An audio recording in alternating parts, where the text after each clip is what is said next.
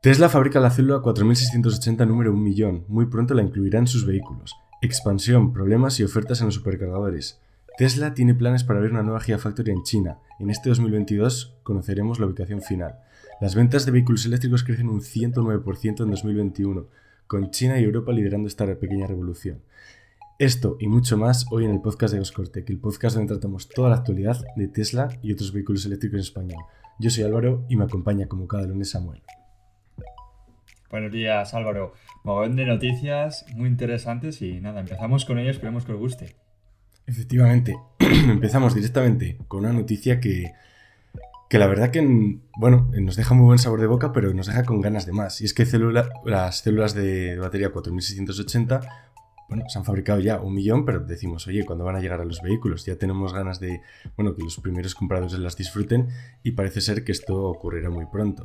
Las incluirá como bueno, eh, sabíamos desde hace un mogollón de tiempo los Tesla Model Y, pero, bueno, queremos verlo ya. Se fabricarán en la Gigafactoría de Tesla de Texas estos vehículos y las incorporarán eh, pues muy prontito. Como ya sabéis, llevamos un mogollón de tiempo hablando de estas baterías. Fueron presentadas en el 2022, en el día de la, de la batería, si no me equivoco.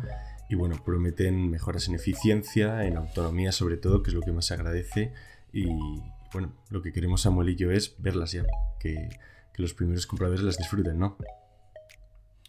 Así es, al principio, si recordáis, se hablaba muchísimo del primer modelo S-Place, el refresh que se hizo al vehículo, que mucha gente decía, seguro que este vehículo las trae ya, esas famosas y tan ansiadas 4680, pero con el paso del tiempo no, no se supo nada, incluso ya eh, el propio Elon Musk a través de Twitter afirmó que no, que lo sentía, que todavía no estaban disponibles, que lo veremos muy pronto, y pasó todo el bueno, toda la información ¿no? a otras las ganas a verlos en el, primer Model I, pero concretamente en los de la Gigafactory Berlin, que parecía ser que iba a estar en funcionamiento ya hace meses atrás. Y tampoco fue así. Bueno, pues ahora mismo ya sí que se sabe que va a ser las primeras células, celdas de batería, perdón, 4180, va a tener el Model I eh, de Tesla fabricado en Austin, en la propia Gigafactory de Texas, ¿vale? Eh, bueno, ¿qué más sabemos? Bueno, que, que hemos conseguido que se ha llegado al millón, en este caso, bueno, pues en las instalaciones piloto de Kato Road en, el, mismo mes de enero. Y como bien has dicho Álvaro, ahora esperar a ver cuáles son los próximos vehículos en fabricarlas y sobre todo si otras compañías, eh, como aparece en las informaciones, también tienen esa patente y están fabricándolas en secreto y para la propia Tesla, para, otros, para otras marcas de vehículos, veremos.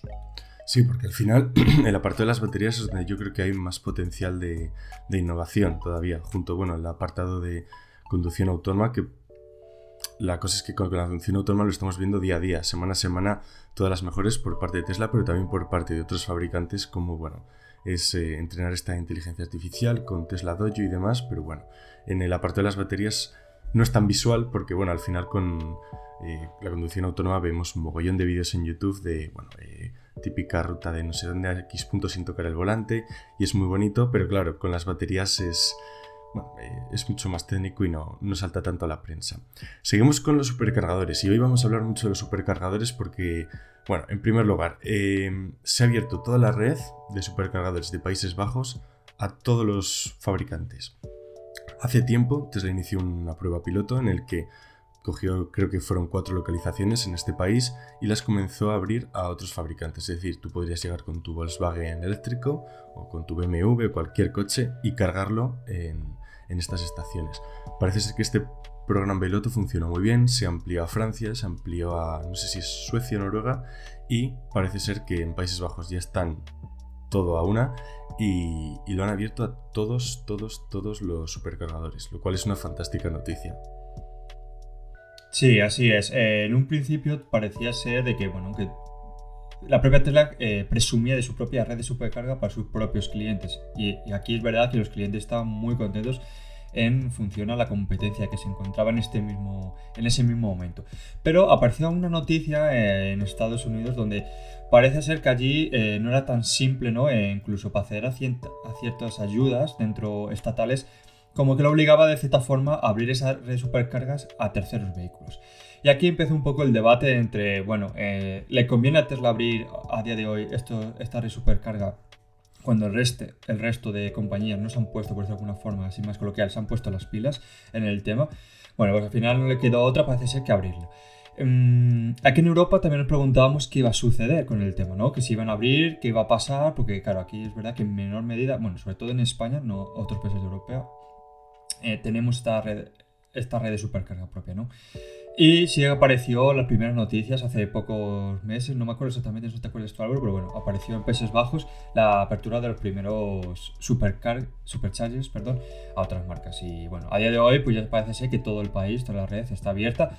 Obviamente, pues aquí todo el mundo tiene que descargar su propia aplicación y la propia Tesla, bueno, pues insinúa que es una buena forma de recolectar dinero para abrir más puntos de carga.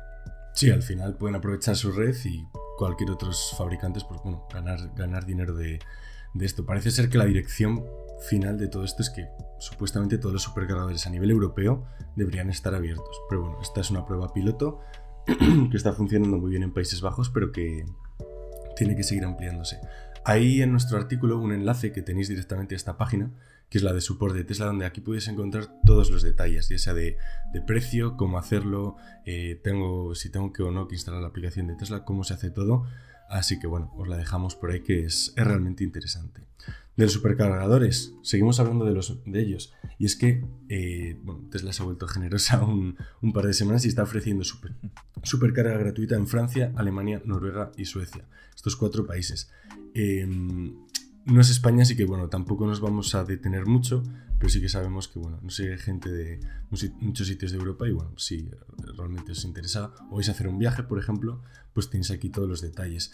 Las fechas eh, no son las mismas para todos los países, tened esto en cuenta. Por ejemplo, Suecia y Noruega son del 18 de febrero al 6 de marzo, pero por ejemplo en el caso de Francia es del 11 al 27 de febrero, es decir, quedaría solo una semana. Pero bueno, fantástica propuesta por parte de Tesla y sí que lo hemos visto hacer en Estados Unidos en alguna ocasión. Muy bien que lo hayan hecho en esta, en esta ocasión en Europa. Sí, así es, parece un movimiento de marketing, ¿no? Aquí un poco se denomina que aquí te ha producido este, bueno, ha hecho, eh, ha hecho la apertura de estos superchargers para evitar las prisas en estas vacaciones de invierno y mostrar un poco su capacidad y sus propios productos a otras marcas, a otros usuarios de otras marcas de vehículos eléctricos, ¿no? Es una fantástica noticia, Francia, Alemania, Noruega y Suecia, lugares donde la red de superchargers es mayor, por ejemplo, que tenemos aquí en España y y poco a poco parece ser que tendremos noticias a lo largo de este año donde veremos nuevas estaciones, si no me equivoco, esta misma semana en las Islas Baleares, también nuevos puestos de carga y bueno, poco a poco cada vez eh, parece que van haciendo hincapié en este sentido y, nos van sorprendiendo con más, bueno, con más supercharges. Sí, bueno, ya avisaron que la red en España iba a crecer mucho este año y el próximo y bueno, sí que es verdad que le faltaba le faltó un poco de tirón. En general, la red de supercarga no sigue el mismo ritmo que las ventas de los propios vehículos Tesla. Y luego encima, si se está ampliando la red de supercarga a otros fabricantes, pues bueno, va un poco, va un poco por detrás. Hablando de otros fabricantes, eh, hay muchos usuarios que con esto del programa piloto del que acabamos de comentar están teniendo problemas. Y es que claro, no todos los vehículos eléctricos tienen el puerto de carga en, el mismo, en la misma posición. Eh, y esto está generando problemas con la manguera, manguera eléctrica que no, llega directamente a, la, a, lo que es el puerto. Incluso vemos vídeos de que intentan hacer maniobras, ponerlo incluso un poco en diagonal para ver si llega, meter el coche incluso más para atrás y aun con esas hay muchos vehículos que, no llegan. Y aquí la pregunta es, eh, ¿cuál es la solución? ¿Cambiar todos los supercargadores eh, a ponerles una manguera más larga? Que todos los fabricantes se pusieran de acuerdo para poner el, puesto, el puerto de carga en el mismo sitio. Es difícil, es difícil, entonces no sabemos, pero está, está sucediendo este problema. Sí, aquí yo me, imagino que acabará entrando algún, en algún momento legislación por medio, ¿no? Debido a este propio problema, porque obviamente si, estamos usando una red supercarga y cada vehículo tiene unas necesidades concretas, pues es un poco sin sentido, ¿no? Debido a estos problemas que están ya sucediendo a día de hoy. Eh, yo para mí lo más lógico sería, bueno, pues unificar todos en el mismo lugar el, puerto de carga. Habría que ver si es posible debido a los diseños, debido, bueno, a, si los propios ingenieros de otras marcas eh, podrían hacerlo, dan el visto bueno o, no es posible. Y si no, pues lo que bien has comentado Álvaro sería mm, colocar mangueras más largas o, bueno, colocar o, crear algún sistema por el cual no suceda esto que está sucediendo hoy, porque realmente es un problema si acabas necesitando dos, parca, eh, dos, dos plazas de aparcamiento perdón, para, para cargar un solo vehículo. Eso es. Sí que es cierto que bueno, Tesla se habrá dado cuenta con el programa piloto de este problema y posiblemente con los nuevas, bueno, imagino que con los nuevos superchargers que abran, pues incluirán mangueras ya más largas. El problema es con toda la red actual que, que bueno, no se puede, eso, ya no se puede cambiar, imagino. Y además el coste operativo sería, sería inmenso. Entonces veremos qué solución ofrece Tesla en un futuro. Imagino que respecto a los que hay ahora, mmm, ninguno, pero sí que es verdad que se estimaba que casi la mitad de los vehículos eléctricos eh, no podrían disfrutar de, de esto. Igual, eh, esto Tesla lo sabía de antemano, antes de abrir el programa piloto diciendo, oye, nosotros sabemos esto, vamos a quedar muy bien y luego encima, bueno, no vamos a tener tanta, tanta afluencia como, como pensábamos. Nos vamos a limitar a Tesla y X vehículos a mayores que, que puedan fabricar. No sé si realmente lo sabían o no, imagino que lo habrían pensado, pero, pero bueno, es algo que, que está ahí, no sé tú qué piensas. Sí, seguramente. Yo creo que obviamente una vez que, que toman la decisión de abrir Superchargers a otras marcas, este problema seguramente estaría encima de la mesa. Aquí el problema no es que lo tenga Tesla, lo tiene el resto de, de, compañías, ¿no? Es, bueno, pues si pasan por el aro, ¿no? De fabricar en base a lo que hace Tesla, es un poco una forma de, no desprestigio, pero de decir que tú has mmm, diseñado lo que has fabricado, a lo mejor no tiene el sentido todo el sentido que pueda tener a lo mejor eh, el, el, puerto cargado de un micro Tesla. O pasa totalmente al contrario, que solo Tesla utiliza. Esto no pasa un poco, ¿no? Como en la telefonía móvil con Apple y la competencia, ¿no? Seguimos utilizando Lightning mientras que otros utilizan USB-C. Pues puede ser también por ahí que vayan los tiros y el resto de compañías digan, no, no, nosotros queremos poner el, puerto eh, al lado derecho delantero, por ejemplo, y Tesla atrás al lado izquierdo. Bueno, pues esto veremos como la solución. Lo que está claro es que aquí los perjudicados son los propios consumidores. Si alguien quiere utilizar un, un supercharger Tesla de otro vehículo, bueno, pues tener el problema, llegar y que no te llegue la manguera a tu vehículo, bueno, pues es un problema. Incluso para el propio, para el propio usuario de Tesla que ya hemos visto vídeos de cómo llega con su vehículo y hay un, un, vehículo de otra marca ocupando dos plazas y él no puede cargar tampoco. Así que bueno, a ver cómo lo soluciona. Sí, bueno, imágenes como esas hemos visto un mogollón, por desgracia. Y bueno, eh, ir a cualquier supermercado y encontrarte vehículos de combustión ocupando las plazas de vehículos eléctricos y demás es, es el, el pan de cada día. ¿Qué está ocurriendo con, con la autonomía? Porque bueno, eh, yo creo que es, todos lo sabemos, ¿no? O sea, Tesla ofrece una autonomía pongamos por ejemplo el Model S Play, pues eh, 628 kilómetros de autonomía, ¿no? Todos sabemos que esto es en condiciones ideales y una autonomía que una vez que compras el vehículo no vas a alcanzar. O sea, lo más seguro es que no la alcances nunca, pero aquí se abre el, debate, ¿no? El dilema. ¿Están siendo sinceras con sus, con sus autonomías? Pues parece ser que en Corea, Corea del, del Sur, en Seúl, no lo tienen tan claro y están podrían ponerle multas, no solo a Tesla, sino a todos los fabricantes de vehículos eléctricos por, por este tema. No sé a ti qué te parece, Samuel, pero bueno, al final es, oye, si toda la competencia lo, está haciendo, porque voy a poner yo mi autonomía mucho más baja, o una autonomía más real, pongamos 50, 100 kilómetros menos, simplemente por ser, no sé, más sincero con mis consumidores. Cuando a la hora de comparar vehículos van a ver que mi autonomía es menor, ¿no? No sé tú qué piensas en, al respecto. Eh, bueno, esto ya sucede de hoy, no con los vehículos eléctricos, sino también con los vehículos de combustión. ¿no? Tú llegas a un concesionario, ves un vehículo y te prometen un consumo de 4 litros a los 100. Bueno, ¿en qué condiciones son esos 4 litros? ¿no? Porque obviamente a lo mejor en sus, en sus fábricas, eh, con sus estudios, sin, sin, bueno, sin fuerza, de, sin aire por medio, ¿no? que te pueda frenar la aerodinámica, eh, condiciones muy favorables de temperatura de asfalto y todo consiguen esos, esos consumos, pero luego la vida real es que son otros. Eh, también tienes razón de que muchos vehículos, la verdad, eh, de ciertas marcas, bueno, pues que prometen unas autonomías que no son reales. Mm, aquí habría que unificar, ¿no? O utilizar, bueno, pues eh, WLTP muchas veces, dependiendo del el sistema de medida que quiera utilizar, es unificar todas las marcas en un mismo sistema de medida para hacernos una idea más, más concreta ¿no? de lo que puede dar y sobre todo hacer unas pruebas reales, ya sea en temperaturas, eh, en diferentes épocas del año, con lluvia, eh, cuesta arriba eh, y sobre todo a unas velocidades más reales, ¿no? porque realmente quien va a 100 km por hora por, a lo mejor por una autovía, ¿no? Muy poca gente. Realmente vas a 120, 130, gente que le gusta pisar más, 140, bueno, hacen unas pruebas más reales. Obviamente, pero bueno, aquí realmente todo es marketing y, obviamente cuanto más prometas, pues más ventas seguramente tengas. Sí, dentro de, los rangos reales, que no digo que no se alcancen estas, estas cifras, porque bueno, si lo, si lo venden así es que en condiciones ideales, igual que las velocidades máximas o las de aceleración.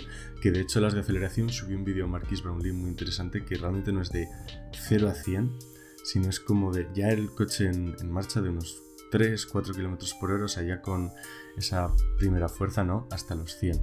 Es decir, que si se hacía la prueba de 0 a 100, perdía, un segundo, medio segundo más. Que, bueno, al final siempre. Ya sabemos que en Estados Unidos para el marketing son buenísimos y al final la competencia sigue, sigue este ritmo y a lo que nos llegan los consumidores, pero bueno, los consumidores también debemos de saber esto, estas prácticas y decir, oye, tengo una autonomía de 628 kilómetros, pero voy a entrar en internet, voy a verme un vídeo de X youtuber que tiene este coche y nos cuenta sobre la autonomía real y sus pruebas reales, ¿no? O leemos X página y vemos realmente qué autonomía tiene y, y qué es lo que vamos a ver. ¿Cuál es el problema? Que bueno, no todo el mundo ni tiene el tiempo, ni tiene las ganas, ni se molesta por hacer este tipo de cosas, entonces, que, tampoco es, bueno, tampoco es lo normal, ¿no? Pero, pero sí que deberían ser igual las compañías, lo que dices tú, Samuel, unificar todas estas pruebas y ofrecer al consumidor final algo más real, más verídico. Pero bueno, eh, dudo, que, dudo que acaba sucediendo esto, por lo menos en el futuro, en el futuro próximo. China. Así es. ¿Qué está pasando en China? Nueva Gigafactory en 2022, ¿tú qué crees?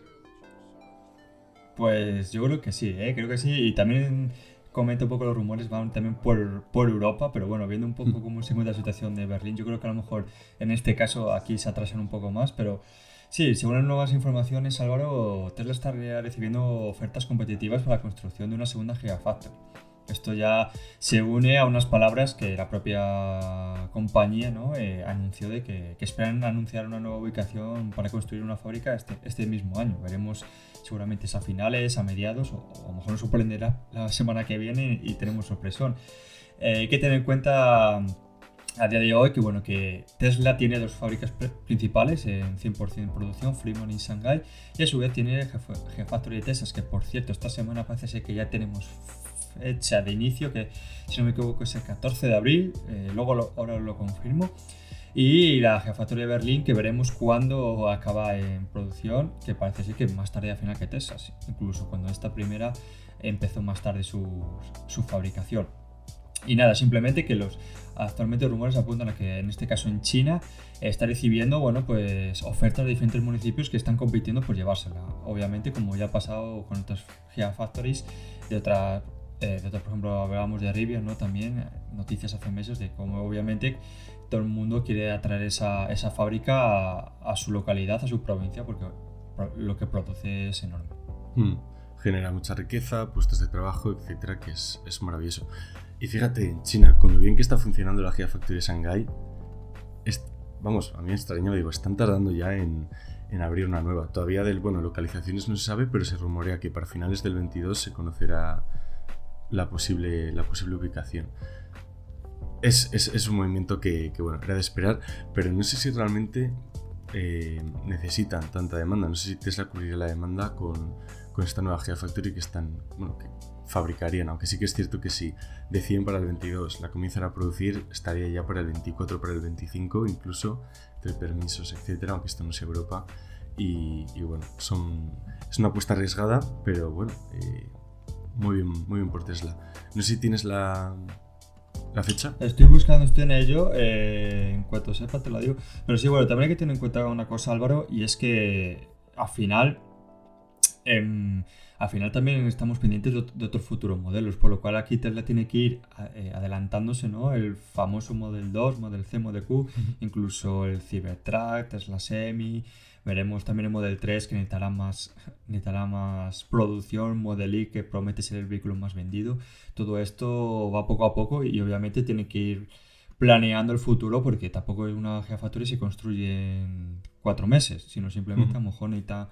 No sé cuánto llevará la Gigafactory de Berlín en construcción, pero bueno, que lleva seguramente más de un año, año y medio, por lo cual hay que empezar a trabajar las cosas antes para, para que te dé tus frutos lo antes posible.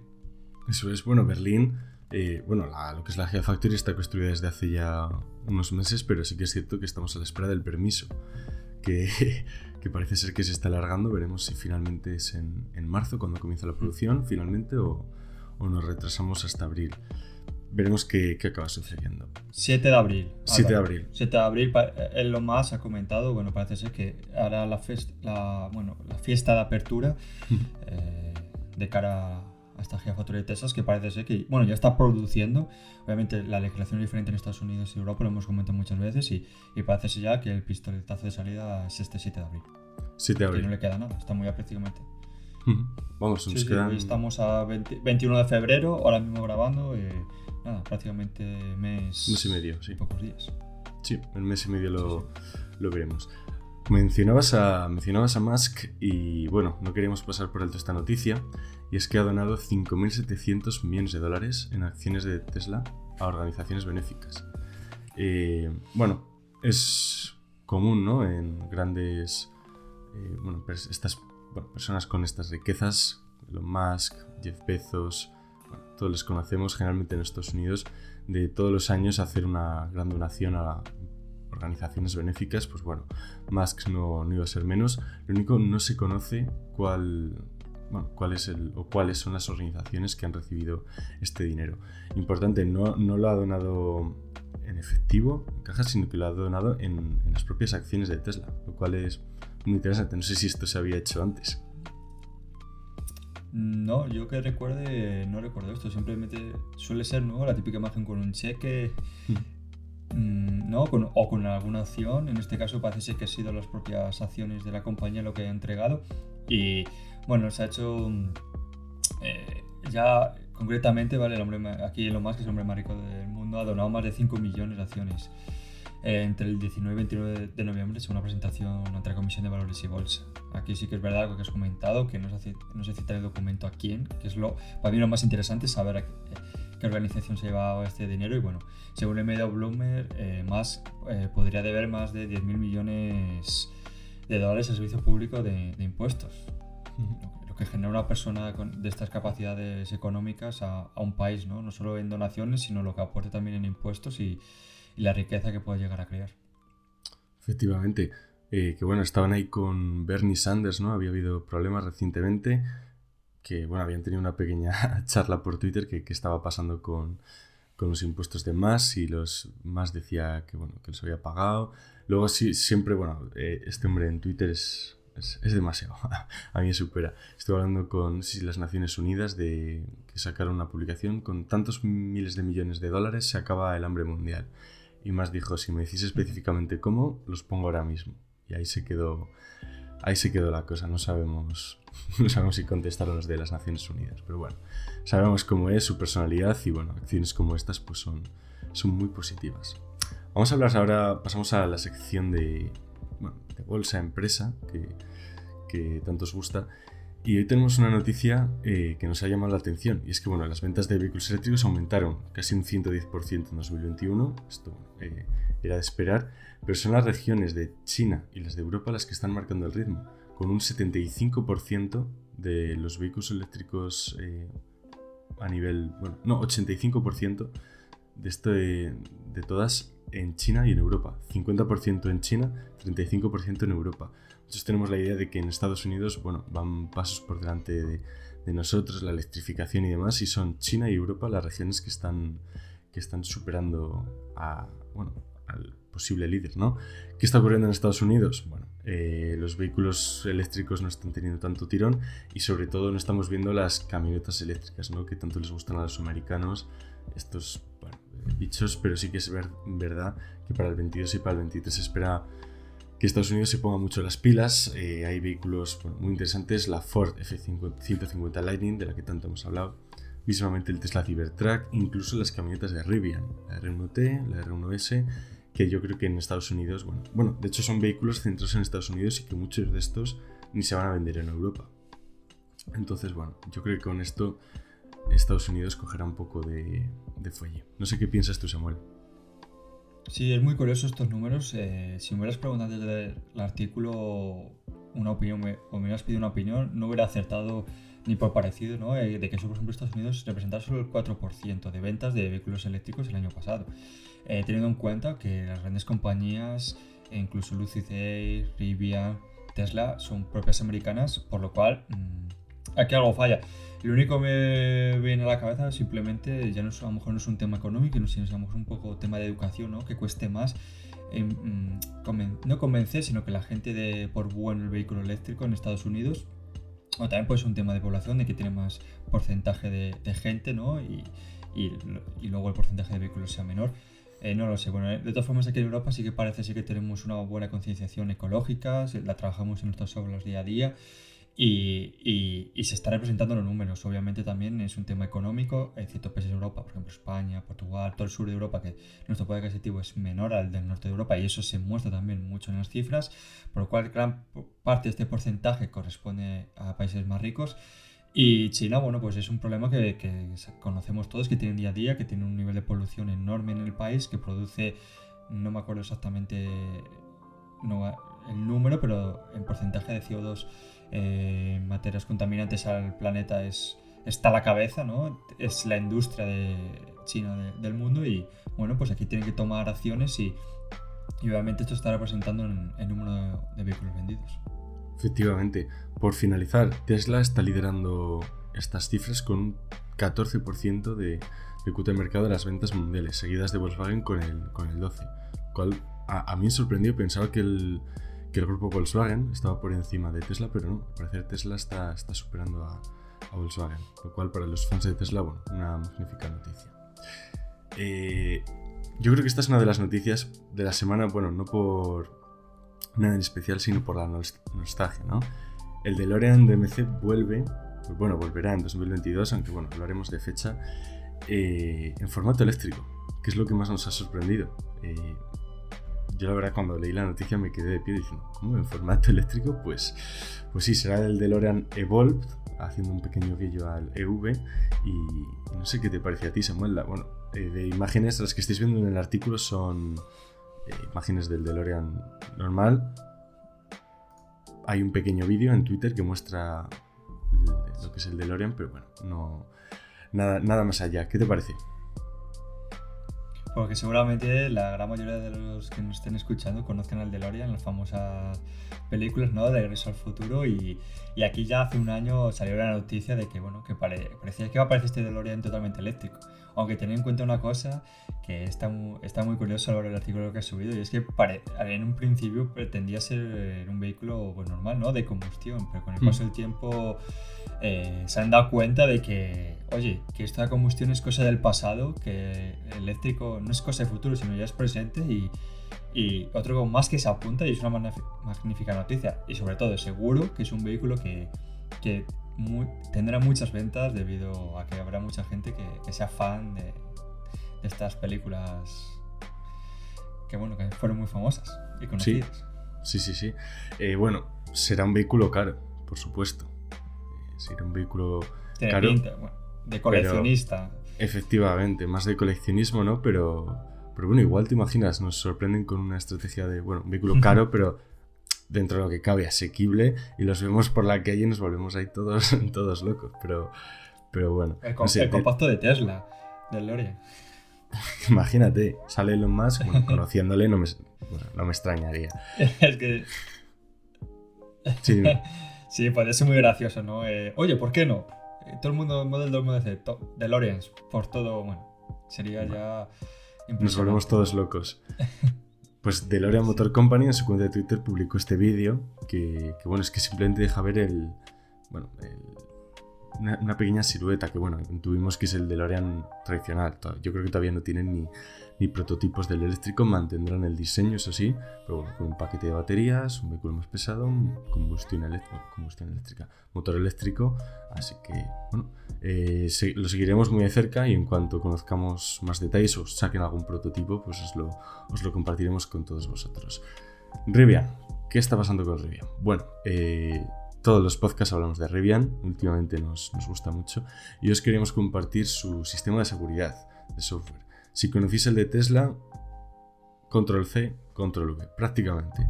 Es un, es un sistema que se llama GearGuard y lo que tiene es, bueno, un Yeti muy simpático de, de mascota, ¿no? Mm. Que, bueno, simplemente, al igual que los vehículos de Tesla, utiliza las cámaras tanto interiores como exteriores del vehículo, ¿no? Para grabar qué es lo que está sucediendo. Mm, Nada más. Todo esto se almacena en, bueno, en el SSD interno del, del vehículo y los puedes ver luego en la pantalla. Buen, buen movimiento por parte de Rivian, pero y algo que, que, bueno, que parece ser que cada vez más fabricantes están incluyendo y es, es muy bueno. Obviamente, Álvaro, eh, al final, mira, para que os hagáis una idea, la, la camioneta de R1T también está equipada con 11 cámaras integradas, como bien nos comentaba Álvaro, muy similar a Tesla, ¿no? De las cuales se utiliza 5 para monitorear el espacio alrededor del vehículo mientras los conductores están fuera. Y eh, otras 5 son suficientes para proporcionar una vista completa a 360 grados del espacio que rodea el vehículo. Por lo cual, bueno, pues todo esto eh, a través de software, ¿por qué no hacer un sistema de seguridad que tan bueno es, ¿no? Y, y tanto ayuda en, en posibles accidentes, ¿no? Eh, o incluso robos, etcétera, de, de, tu vehículo. Y aquí, pues Rivian hace, pues, es inteligente eh, bajo mi punto de vista y, y, lo implementa un sistema que, bueno, que está muy bien, ¿no? Y todo el mundo le gusta. Efectivamente, tiene el, la mascota esta del Yeti en amarillo, que bueno, por cierto le han Sí, cambiado curioso. muchísimo de diseños, colores y demás. Hay gente que, que le gusta y hay usuarios que se han quejado. Se han quejado por el simple hecho de que, claro, está en la pantalla y si tú tienes tu vehículo aparcado hay mucha gente que, bueno, le llama la atención, va a mirar. Bueno, probablemente es gente que se acerca a mirar y, nada más, pero bueno, eh, que, que había, algún, había algún usuario que se había quejado. También tiene una cosa muy interesante que es la cuerda esta que tienen detrás, que puedes poner en, en la parte de atrás, por ejemplo, para sujetar una bici, para sujetar, bueno, en fin, cualquier cosa, y que detecta cuando, cuando alguien, por ejemplo, está tirando para comenzar a grabar o incluso, bueno, eh, mostrarte un aviso en tu teléfono móvil. Que eso, por ejemplo, no lo tiene Tesla y es, es interesante. De hecho, este, estaréis viendo un vídeo, si lo estáis viendo desde YouTube, de fondo, con la, la cuerda esta que os, estaba, que os estaba mencionando, que además, bueno, está hecho de un, un material de nylon, tejido, muy resistente, que, bueno, no se espera que se rompa. Qué peligro tiene. Hmm. Qué peligro tiene. Al final, eh, yo creo que aquí Riven está dando un- bueno, más que una advertencia, a lo mejor alguna idea, algún posible gamberro que apetezca hacer una, una gracia, ¿no? Con esa cuerda o ese enganche que, que lleva el vehículo. Pero bueno, está muy bien. A mí lo del Yeti me gusta y verá que llama la atención, pero bueno, realmente es que me parece tan, tan buenos estos vehículos que me pasa a día de hoy que cualquier Tesla que veo, mira que ya estamos acostumbrados, me sigo acercando eh, a verlo por dentro porque de lo bonito, minimalista que es y bueno, obviamente seguramente todos los propietarios de Tesla eh, se darán cuenta de que si utilizan o sea en su modo centinela, muchísima gente se acerca a ver el vehículo o, o a echarle a asomarse a ver cómo es por dentro, ¿no? Llama la atención, la verdad. Sí, siempre, siempre llama la De bonito. Estáis viendo ahora justo el, bueno, el- la mascota del Yeti. A mí me parece muy gracioso. A mí personalmente me gusta mucho el diseño. Sí que es verdad que si veo un Rivian y veo la- el Yeti me acercaría también a verlo. No, no, no me escondo. Acabamos, si te parece, con una noticia y es que en Estados Unidos los cargadores de vehículos eléctricos han superado o superarán muy pronto al- a las gasolineras. Eh, a las gasolineras no exactamente, sino a los surtidores individuales de las gasolineras. Es decir, pongamos que una gasolinera tiene 6 surtidores, pues bueno, si echamos el, cálculo, pues aproximadamente habría entre 110.000 y 150.000 surtidores de combustible y hay unos 110.000 cargadores individuales. Entonces, bueno, están los cargadores individuales eh, eléctricos muy muy cerquita de superar esta marca. Así es, y es más, según las proyecciones, en 2030 el país contará con 30 millones de vehículos eléctricos en sus carreteras, y según la fuente, esto requerirá la construcción de 478 puntos de recarga al día durante 8 años para satisfacer las necesidades. Eh, Pues puedes echar la cuenta, ¿no? Una burrada. También hay que tener en cuenta que a día de hoy, aquí ya en España, por ejemplo, eh, si no me equivoco, se aprobó hace, hace muy poco estos días que cada vivienda de más de 20 bueno, nuevos establecimientos, etcétera, necesitan no sé qué proporciones exactamente, bueno, pero que es obligatorio ya instalar un punto de carga, ¿no? Por lo cual, esto va a ir mu- se va a acelerar mu- de forma muy rápida y es una magnífica noticia para, para ya, los vehículos eléctricos, la movilidad en general y sobre todo que, que tiene una pinta buenísima. ¿no? Efectivamente, lo que comentabas, eh, lo hablamos de Reino Unido, que habían bueno, obligado a todas las nuevas construcciones también a incluir, bueno, no sé tampoco la Y aquí en proporción. España, ¿eh? si no me sí. equivoco. Sí, en Aquí en este- España, eh, no sé, esta, esta semana he leído algo de que el gobierno, en este caso el PSOE, junto, bueno, no sé con qué apoyos y quién habrá. bueno, no- realmente no sé los apoyos, pero si no me equivoco, ya salido una nueva ley de que, bueno, ya obligación, nuevas infraestructuras. Bueno, lo busco mientras si quieres lo comento y lo comentas y, y lo comentamos si lo encuentro. Perfecto. Sí, al final son, es una noticia magnífica. Lo que te comentaba es esto de hace, no sé si ya 3-4 meses. En el podcast lo comentábamos sobre Reino Unido, que ya habían sacado la, la propuesta y de hecho dijimos, oye, esto en España, vamos. Y fíjate, magnífica noticia que lo estén, lo estén implementando ya. Y, bueno, al parecer me sorprende, ¿no? Que haya tantos eh, cargadores individuales, 110.000 en Estados Unidos, pero que aún así la gente siga, siga quejándose de la falta de cargadores, ¿no? De, de, bueno, de estudios que salen que dicen, necesitaremos tantos miles y miles y miles de cargadores para ponernos al... Bueno, eh, junto a, a la par con las ventas, ¿no? Y que no haya tiempos de espera y demás, porque claro, tú llegas para echar gasolina y en 3-4 minutos en lo que pagas es, estás fuera. Cambio, con el vehículo eléctrico es un tiempo a mayores que estás ahí esperando y que bloqueas a otros posibles eh, usuarios que, que, que enchufar. No sé si tienes los... Eh, No, no lo estoy encontrando, pero bueno, eh, sí que había leído exactamente hace poquitos días, si no me esta semana pasada, de, bueno, de, que se había aprobado para nuevas infraestructuras, un poco similar a lo que habíamos comentado de, Reino Unido, pues aquí en España también, de, que también están, que están en ello, están en ello trabajando y bueno, al final es una fantástica noticia y obviamente, según las cifras aquí en Estados Unidos, este mismo año seguro que, acaba superando ya las estaciones de repostaje. Magnífica noticia y con esta, con esta acabamos. Recordaros que bueno, tenéis en la, en la página web todos los días muchísima, muchísima actualidad. De hecho, mira, acaba- acabamos de publicar el, el primer supercargador que va a aceptar Dogecoin, así que bueno, os, echa- os recomendamos echarle un vistazo según acabéis el podcast para, para leerlo y sobre todo pasaros por, por Twitter, que ahí está Samuel todos los días, bueno, publicando muchísima información, vídeos también por Instagram, que, que, bueno, sois muchos los que nos seguís por ahí, os enteréis por ahí de las noticias, así que bueno, agradeceros también a todos vosotros vuestro, vuestro apoyo. Así es, recordad también que como todos los lunes os comento, tenéis newsletter gratuita, podéis acceder a través de la página web, eh, simplemente ponéis vuestro correo electrónico y llegará el domingo las noticias más importantes de la semana, que luego comentaremos también aquí en el podcast, y en YouTube tenéis también las noticias, los fantástico trabajo que hace Álvaro, YouTube Shorts, con los puntos más importantes, si no queréis te- tener que escuchar todo, y bueno, simplemente también tenéis merchandising si os, si os apetece de la, de la marca Goscoretec y, y poco más. Que nos vemos la semana que viene, ¿no, Álvaro? Sí, nos vemos la semana que viene, el lunes a la misma hora. Y bueno, importante lo de la newsletter. Ayer ya sabéis, la tuvisteis sobre las 7, como siempre, los domingos. Y nada, muchas gracias a todos los que nos. Bueno, todos los que habéis llegado hasta el final. Y, y nos vemos el próximo lunes. Un abrazo a todos. Así es. Un saludo, chao. Chao. Ahí está.